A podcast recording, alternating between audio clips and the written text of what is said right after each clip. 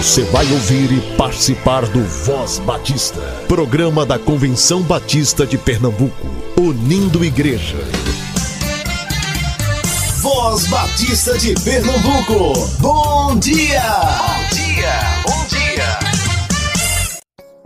Bom dia, muito bom dia. Hoje é quarta-feira, 22 de junho. Seja muito bem-vindo a mais um programa da Convenção Batista de Pernambuco. Lembre de atualizar o formulário de donativos do Comitê de Solidariedade Batista. Aquele é um formulário de atualização diária. Indique as necessidades atuais da sua igreja que está trabalhando em prol das famílias atingidas pelas enchentes. O Comitê de Solidariedade da CBPE está utilizando aquele formulário para continuar mobilizando ajuda. Se sua igreja tem algum material disponível para doação hoje, acesse o formulário e indique os itens e quantidades. O link para acesso está no nosso site cbpe.org.br, está também no Instagram da CBPE, Somos CBPE, e para você que nos ouve pelo Spotify, o link de acesso ao formulário está na descrição desse episódio. O Conselho Geral da CBPE estará reunido pela primeira vez após a eleição, na sexta-feira, dia 1 de julho, a partir das 8h30, no auditório Deise Correia, na sede da Secretaria-Geral da Convenção Batista de Pernambuco. O edital de convocação está lá no site da CBPE, cbpe.org.br. Você está ouvindo Voz Batista de Pernambuco. Estamos com você todos os dias aqui na Rádio Evangélica a partir das 7h10 e também nas plataformas digitais de áudio, sempre a partir das 10 horas. Já estamos em clima de campanha de missões estaduais. Acompanhe nossa programação, nos acompanhe nas redes sociais também, lá no nosso site cbpe.org.br e no site da campanha de missões estaduais, missõespernambuco.org.br 2022. Muito obrigada pela sua audiência. Agora é o tempo de fazer diferença, de mostrar as raízes, de quebrar as amarras, ser igreja presente, fazer parte da história, miséria e mostrar compaixão. De avançar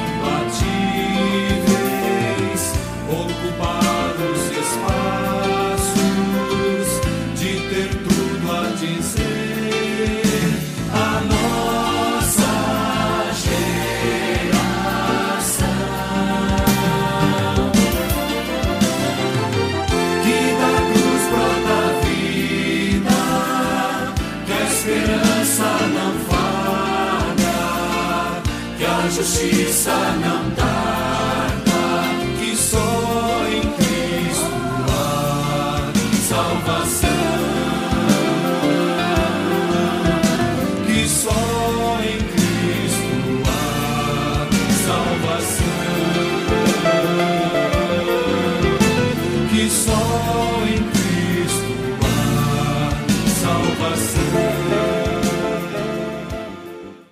Graça e paz, bom dia. Papai do céu, obrigado pela nossa família. O Senhor é muito bom. Voz Batista para crianças, com tia Raíza Rafael.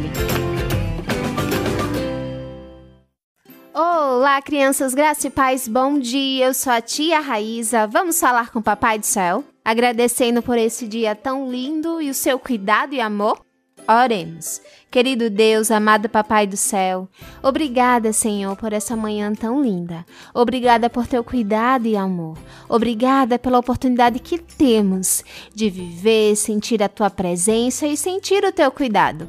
Continua nos abençoando, nos protegendo e que tua palavra faça morada nos nossos corações.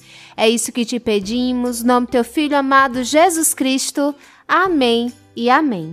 O tema do nosso devocional do Pão Diário Kids é o homem humilde, e o nosso versículo se encontra em Mateus 23, 11, que diz: Entre vocês, o mais importante é aquele que serve aos outros. Vamos para a nossa história? Papai e eu fomos com um grupo de homens da igreja até uma escola no bairro carente da cidade. Nós fomos ajudar na reforma da escola. Eu e papai ajudamos a pintar os muros. Outras pessoas consertaram as portas, janelas e cadeiras. Tem um eletricista no nosso grupo trabalhando para deixar todas as luzes funcionando.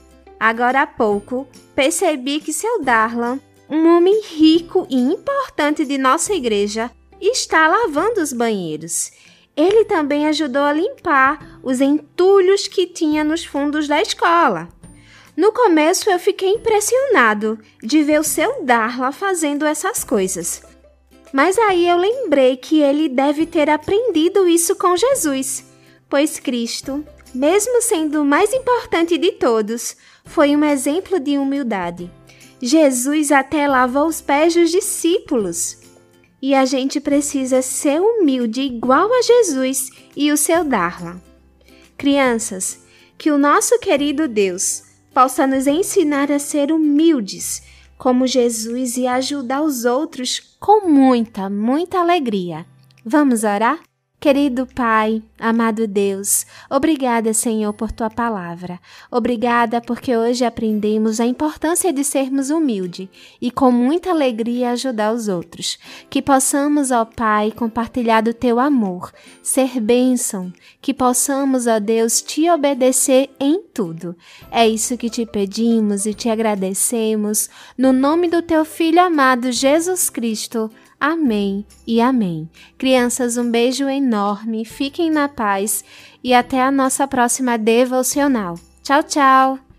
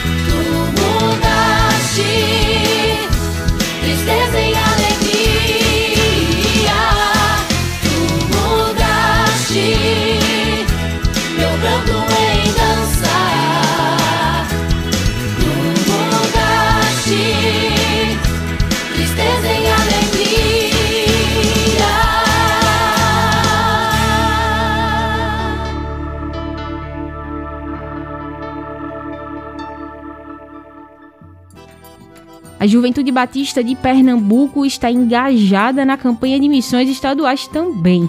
A Jubap preparou um conteúdo devocional sobre o tema que já está disponível no site da campanha missõespernambuco.org.br 2022 para você baixar e refletir sobre os desdobramentos de ser um agente de reconciliação.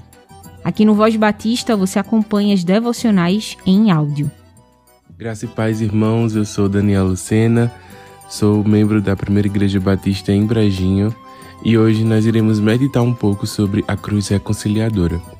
Nosso texto base se encontra lá em Marcos, no capítulo 15, versículo 38, que diz assim: E o véu do santuário se rasgou em duas partes, de alto a baixo. Irmãos, o maior ato de reconciliação foi o véu rasgado, abrindo caminho da intimidade com o Pai. Através da morte de cruz do Filho de Deus, o plano de salvação estava completo. Jesus, como cordeiro mudo, derramou todo o seu sangue em favor do pecado do povo. O acesso a Deus é agora providenciado pelo sacrifício único de Jesus, extinguindo os sacrifícios feitos no templo. Lá em Gênesis 3,15, podemos presenciar a primeira promessa da vinda daquele que iria pisar na cabeça da serpente e assim aniquilar o pecado do mundo. Porém, inimizade entre você e a mulher, entre a sua descendência e o descendente dela. Deus, como Criador do homem, pôs nele a natureza humana que era oposta à sua imagem e semelhança, ou seja, a natureza divina. Por essa razão, ele nos mostra que iria mandar um Salvador que nos limparia de todo o pecado, a fim de que pudéssemos ter liberdade em Sua presença. Eu quero que os irmãos reflitam que a missão de Jesus na terra como Filho de Deus foi ensinar uma vida de dependência e temor. Enquanto Jesus era conhecido entre o povo do seu ministério, da sua vida, ele continuava a sua vida de oração ao Pai, para nos deixar de exemplo que a intimidade com Deus é o que nos mantém de pé diante de qualquer situação que a gente passe aqui na terra. E por essa tamanha intimidade, irmãos, Jesus cumpriu sua missão e foi levado a uma das maiores provas de amor já vistas na história morrer na cruz do Calvário com o objetivo de aniquilar o pecado e nos aproximar de Deus através de uma vida de reconciliação e de renúncia com o Pai. Nós podemos ter esse relato lá em Mateus 27, do 45 ao 56. Devemos estar sempre de joelhos, irmãos, perante aquele que nos deu o sopro de vida e vivendo os sonhos de Deus como povo reconciliado através da cruz e do sangue do Filho do Amor.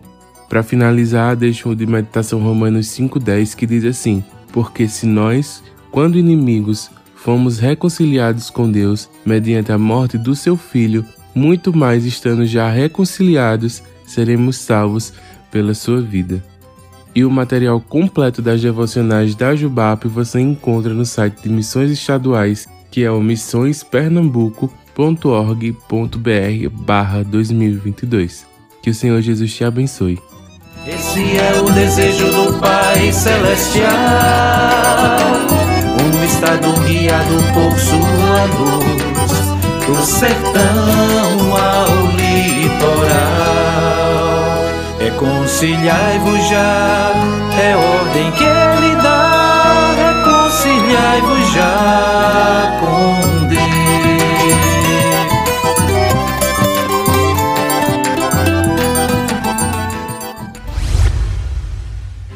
Bom dia, ouvinte da Voz Batista de Pernambuco. Eu sou Natalia Azevedo, faço parte da Igreja Batista em Casa Forte. Vou estar no próximo Qualifique a DEC de forma presencial, no próximo dia 9 de 7 de 2022, no Colégio Americano Batista. Na ocasião, vou trabalhar com os professores de 5 a 6 anos de idade estarei trabalhando com crianças de 5 a 6 anos na EBD no turno da manhã. Então, só pela manhã estarei com a minha oficina e estarei apresentando o conteúdo programático da CBB do terceiro trimestre. Como também estarei ensinando como construir recursos didáticos e planos de aula, jogos e dinâmicas de grupo, as inscrições vai até o dia 4 do 7. Faça a sua inscrição. Faça a sua inscrição até o dia 30 de 6 de 2022 e garanta o seu desconto. É isso mesmo, eu falei desconto. Se você fizer a sua inscrição até o dia 30 deste mês, você terá um desconto. Não perca o Qualifica Deck de forma presencial. Próximo dia 9 de 7 de 2022, no colégio Americano Batista, a abertura será às 8h30 na capela do Seminário Teológico, bem pertinho do Americano Batista. Para mais informações, acesse as redes sociais da Convenção Batista de Pernambuco. Um forte abraço, fique com Deus e que Deus continue abençoando a sua vida.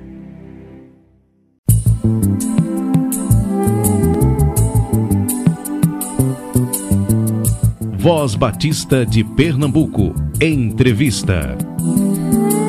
Então, hoje a gente conversa com Vânia Brito, ela é educadora religiosa na Igreja Batista Emanuel em Boa Viagem.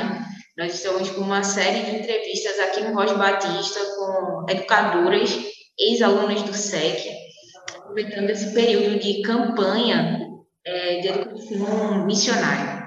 Vânia, seja muito bem-vinda, muito obrigada por aceitar nosso convite. Obrigada, eu que agradeço pelo convite. É um prazer estar participando com vocês aqui nesse mês que é tão significativo né, para a educação cristã. Vânia, a primeira coisa que eu queria te perguntar é como foi a sua chamada vocacional? Como é que você entendeu que você era uma vocacionada e que você precisava se preparar para o ministério? Bom, desde criança eu me envolvi assim com as atividades da igreja, né? Até comecei a trabalhar como professora não como professora auxiliar, eu ainda era uma criança, porque eu me lembro que na época eu tinha 11 anos, mas igreja pequena, né, e eu sempre gostei, eu tinha muita proximidade com a professora, eu ficava realmente auxiliando. Depois, com o passar do tempo, é, eu já um pouco mais, de mais adolescente, lá pelos 14, 15 anos, a igreja me convidou para eu ficar realmente, eu assumi assim a liderança da área infantil da igreja. Eu trabalhava com amigos de missões e, enfim, desde que eu me lembro, eu me envolvi com a, as atividades com as crianças. E já na época da juventude, participei muito do grupo de mocidade, na época a gente chamava mocidade, né, da igreja, fazendo parte da diretoria e algumas partes da liderança. E depois eu fui participar de um congresso, congresso da juventude que aconteceu lá na minha cidade, Porto Velho, Rondônia. Nesse congresso da juventude, e uma das noites que foi falado sobre a questão de vocação, então naquele momento é aquela coisa mesmo que veio o entendimento, né? Eu, eu percebi, eu senti que eu tinha um chamado para algo assim mais específico dentro do reino. Eu não sabia exatamente o que, mas que tinha chamado. E, e então eu estudava, ainda estava no ensino médio, eu fiz magistério, né, sou professora, e aí nesse meio tempo foi amadurecendo também, eu fiz parte das Mensageiras do Rei, e, e isso tudo foi juntando, até que realmente amadureceu esse propósito, e eu comecei, então, o meu processo, assim, quando eu estava terminando o curso de magistério, já no último ano, eu comecei o processo para estudar né, em uma das nossas casas de preparação de obreiras, no, na época era SEC e IBER. E como tenho uma irmã que morava no Rio na época, eu comecei meu processo de matrícula no IBER e já estava assim bem encaminhado, mas acabei vindo para o SEC. A minha vinda para o SEC, eu falei que eu estava me preparando para ir para o IBER, já estava com tudo encaminhado. Mas nesse meio tempo, eu conheci aquele que viria a ser o meu esposo. E ele estava trabalhando lá em Rondônia, mas ele viria, no final daquele ano, ele voltaria para Recife. E foi então, a gente já estava namorando e começou realmente a gente entendendo o propósito também do casamento. Mas antes mesmo dele me pedir em casamento, ele falou: Você nunca pensou em estudar no SEC? Eu nem, nem imaginava, né? Porque estava totalmente fora do meu pensamento, que ele não tinha. Aí ele veio aqui no, no período de férias, pegou todos os panfletos do SEC, levou para eu ah, ver aquela coisa toda, mas, enfim, eu acabei vindo para o SEC por conta de eu ter casado e meu marido ter vindo trabalhar aqui em Recife. Né? Então, foi uma mudança, nada daquilo que eu tinha pensado inicialmente aconteceu, e eu vim então para o SEC para fazer o curso de educação cristã na época, com habilitação em didática e administração, porque realmente era algo assim que falava bem forte ao meu coração o trabalho, a, a, atividade de ensino dentro da, da igreja. Né? E aí foi assim que eu cheguei no SEC. Vânia, como é que você enxerga hoje a importância de uma formação focada, né, de uma formação ministerial para o serviço na igreja local? Olha, a importância é assim. É, é interessante você ter outras formações, mas é muito importante você entender o propósito realmente do trabalho da igreja em si, né? Assim, no fortalecimento da fé e realmente de procurar é, fomentar, procurar meios para ajudar as pessoas no sentido de que elas precisam crescer no conhecimento da palavra. E essa formação, ela é muito importante porque a gente só entende o quanto ela é importante quando nós conhecemos a igreja. Né? Então, mesmo que você tenha preparo em outras áreas, porque eu, por exemplo, eu sou professora né, de formação, eu também fiz o curso de administração, que é muito valioso também para essa, essa atividade do educador, porque o educador, ele é um gestor também. Então, quando você entende isso, você junta, né, esses conhecimentos, mas assim, a questão do, do foco, ele é muito precioso porque é algo bem específico, né? Nós trabalhamos com o ensino de algo que é muito, muito importante, que é a palavra de Deus, para fortalecer a igreja, né, que os nossos congregados eles tenham realmente firmeza na palavra, conhecimento é o que está escrito mesmo na Bíblia, né, para que não se deixem levar por qualquer vento de doutrina. Então, quando você foca realmente nesse preparo, você começa a entender o quanto é valioso você ter esse conhecimento de como a igreja como um todo funciona, de que forma você pode cooperar, é, que é um trabalho conjunto. Então, essa formação específica, ela é muito, muito, muito importante. Entendo. Nesse caso, quando a gente pensa na formação de novas lideranças para o ambiente da igreja, para o ambiente ministerial, isso tem sido feito no meio batista através da área de educação missionária da igreja. E aí, como é que você tem visto isso ao longo dos anos? E tu acha que isso realmente tem formado uma liderança que a gente precisa para o tempo que a gente vive hoje, ou não? A gente precisa é, repensar o que seria essa formação continuada, o que seria essa formação de liderança, como é, como é que você enxerga? Porque você, você tem muitos anos já de atuação na igreja, né?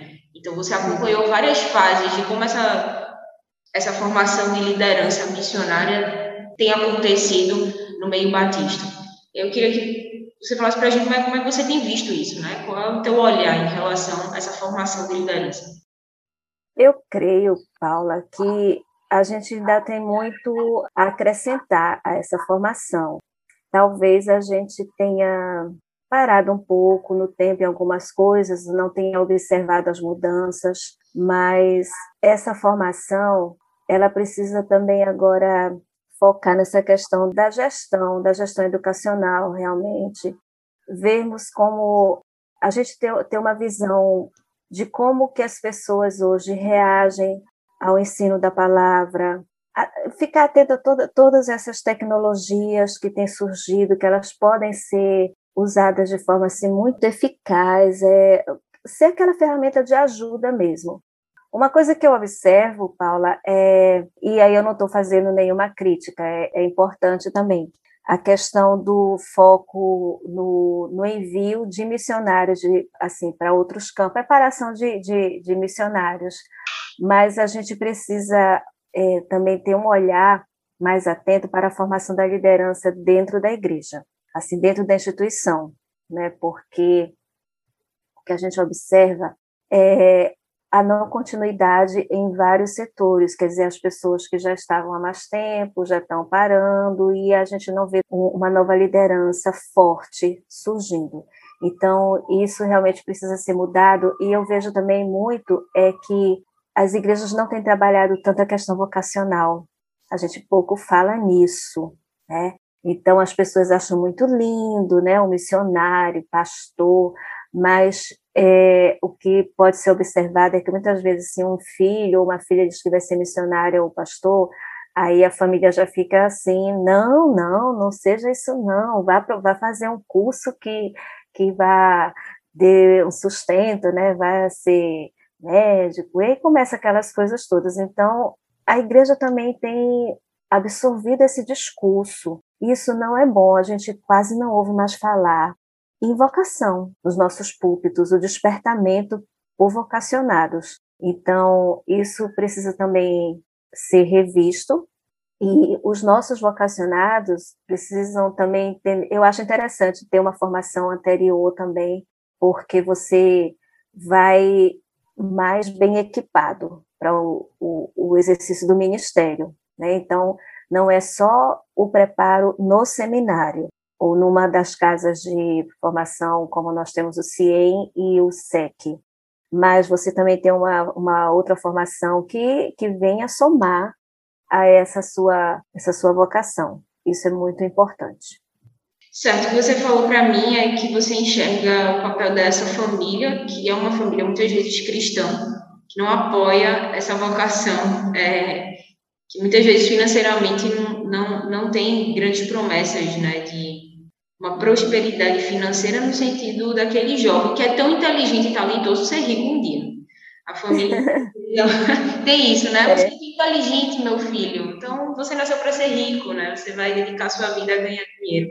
E aí, por último, Vânia, eu te pergunto, como é que os nossos líderes, os nossos pastores, educadores, porque às vezes isso vem da boca do próprio líder de juventude da igreja, né? De que não incentiva o jovem a, de fato, abrir mão daquilo que ele poderia galgar no mercado profissional. Isso gasta tempo, né? O que eu quero dizer é isso, é que para você galgar uma grande carreira profissional, você precisa gastar muito tempo com isso. Às vezes o tempo que você utilizaria nesse fim, você vai utilizar no serviço interno da instituição da igreja, no fortalecimento da instituição, é, na formação de novos líderes. O que é que você falaria para essa liderança da igreja local? Como que ele consegue trabalhar? Como é que a gente pode voltar a trabalhar o assunto da vocação incentivar de fato a nossa juventude a gastar a vida no reino e não a gastar a vida nesse, é, nesses grandes projetos, né, de ter o seu primeiro milhão aos 30 anos. É. é Paula, eu vejo o seguinte, a gente acaba é, absorvendo os conceitos do mundo, né? Porque o mundo, assim, a, o mundo que eu falo, assim, as pessoas que não conhecem a Cristo, exatamente, nós conhecemos a Cristo, às vezes temos o mesmo discurso de que você precisa vencer, né? É o eu, eu, eu, aquela coisa, então eu tenho que estudar, eu tenho que fazer pós-graduação, eu tenho que ser rico, sei lá, ter, ter, ter, né?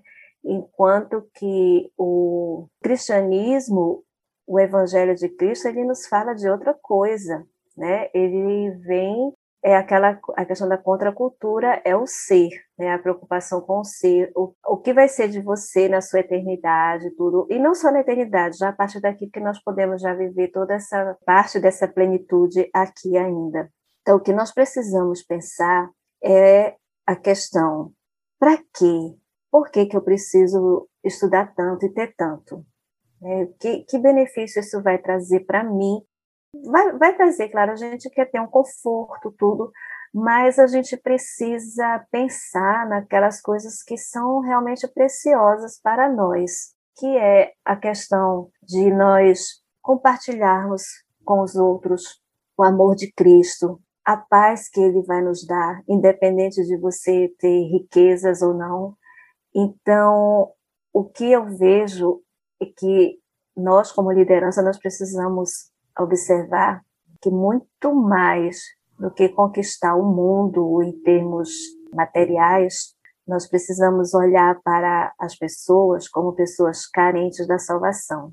Que, da mesma forma que eu fui alcançada por esse amor, outros também merecem ser alcançados, precisam ser alcançados. E eu sou eu sou esse instrumento nas mãos do Senhor. Agora, se eu ficar pensando o tempo todo só naquilo que eu posso conquistar para mim mesmo, eu nunca vou olhar para o outro.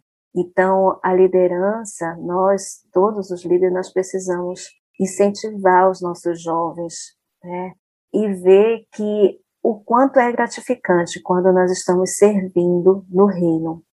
Isso não impede que você seja um profissional. Você pode ser um profissional, sim. Até há muitas pessoas que fazem fazem esse tipo de trabalho. Agora, há outros que realmente sentem a vocação de tempo integral. E que bom, porque realmente a gente sabe que a demanda é muito grande no reino, é muito grande.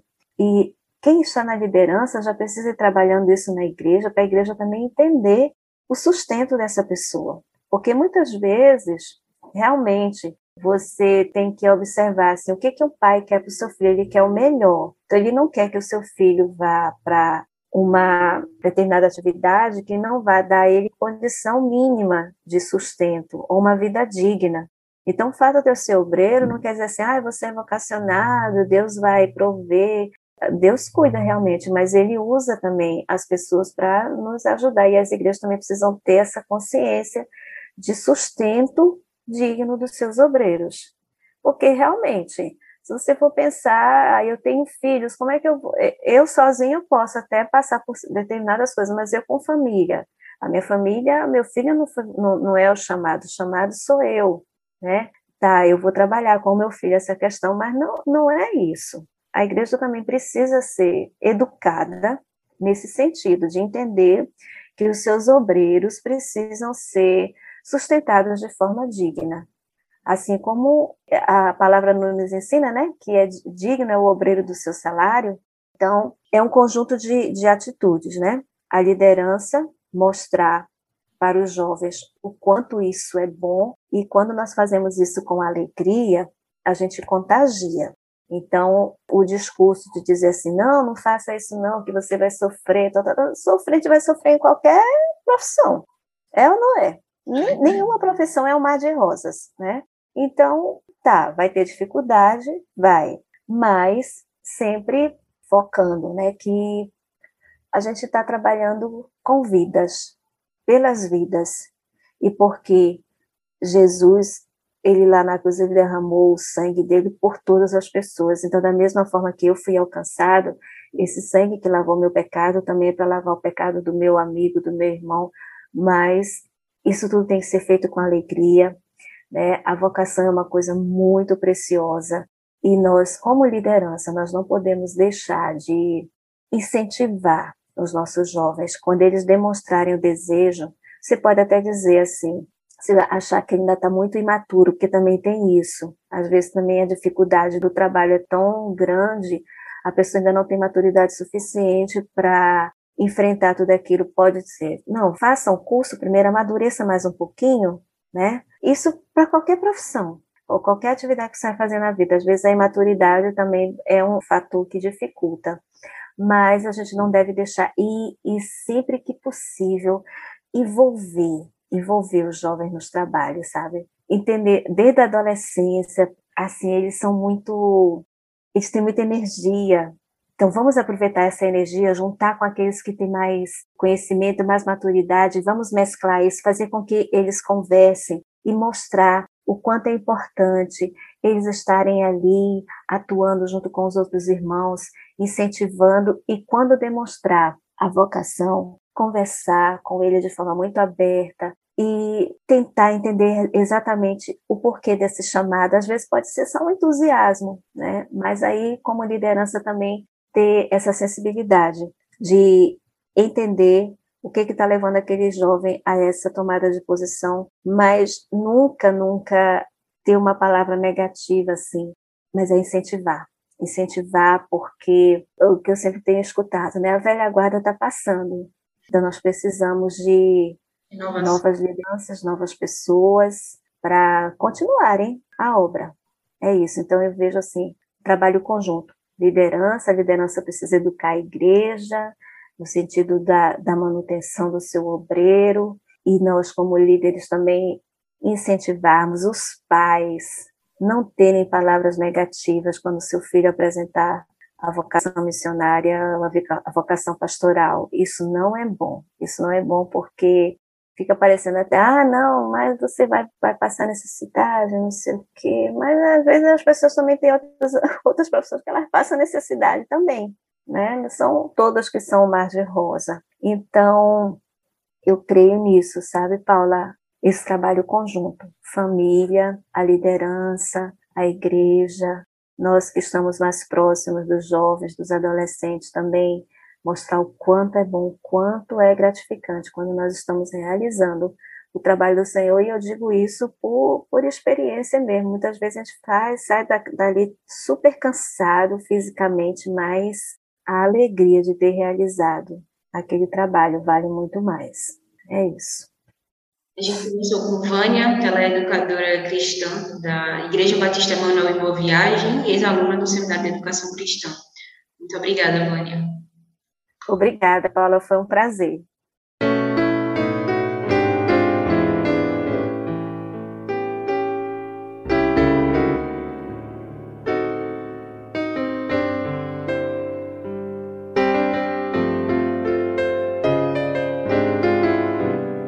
Eu estou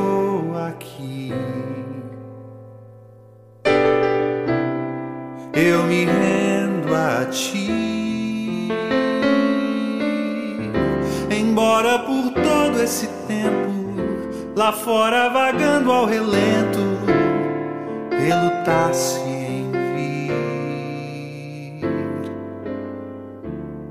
Relutasse em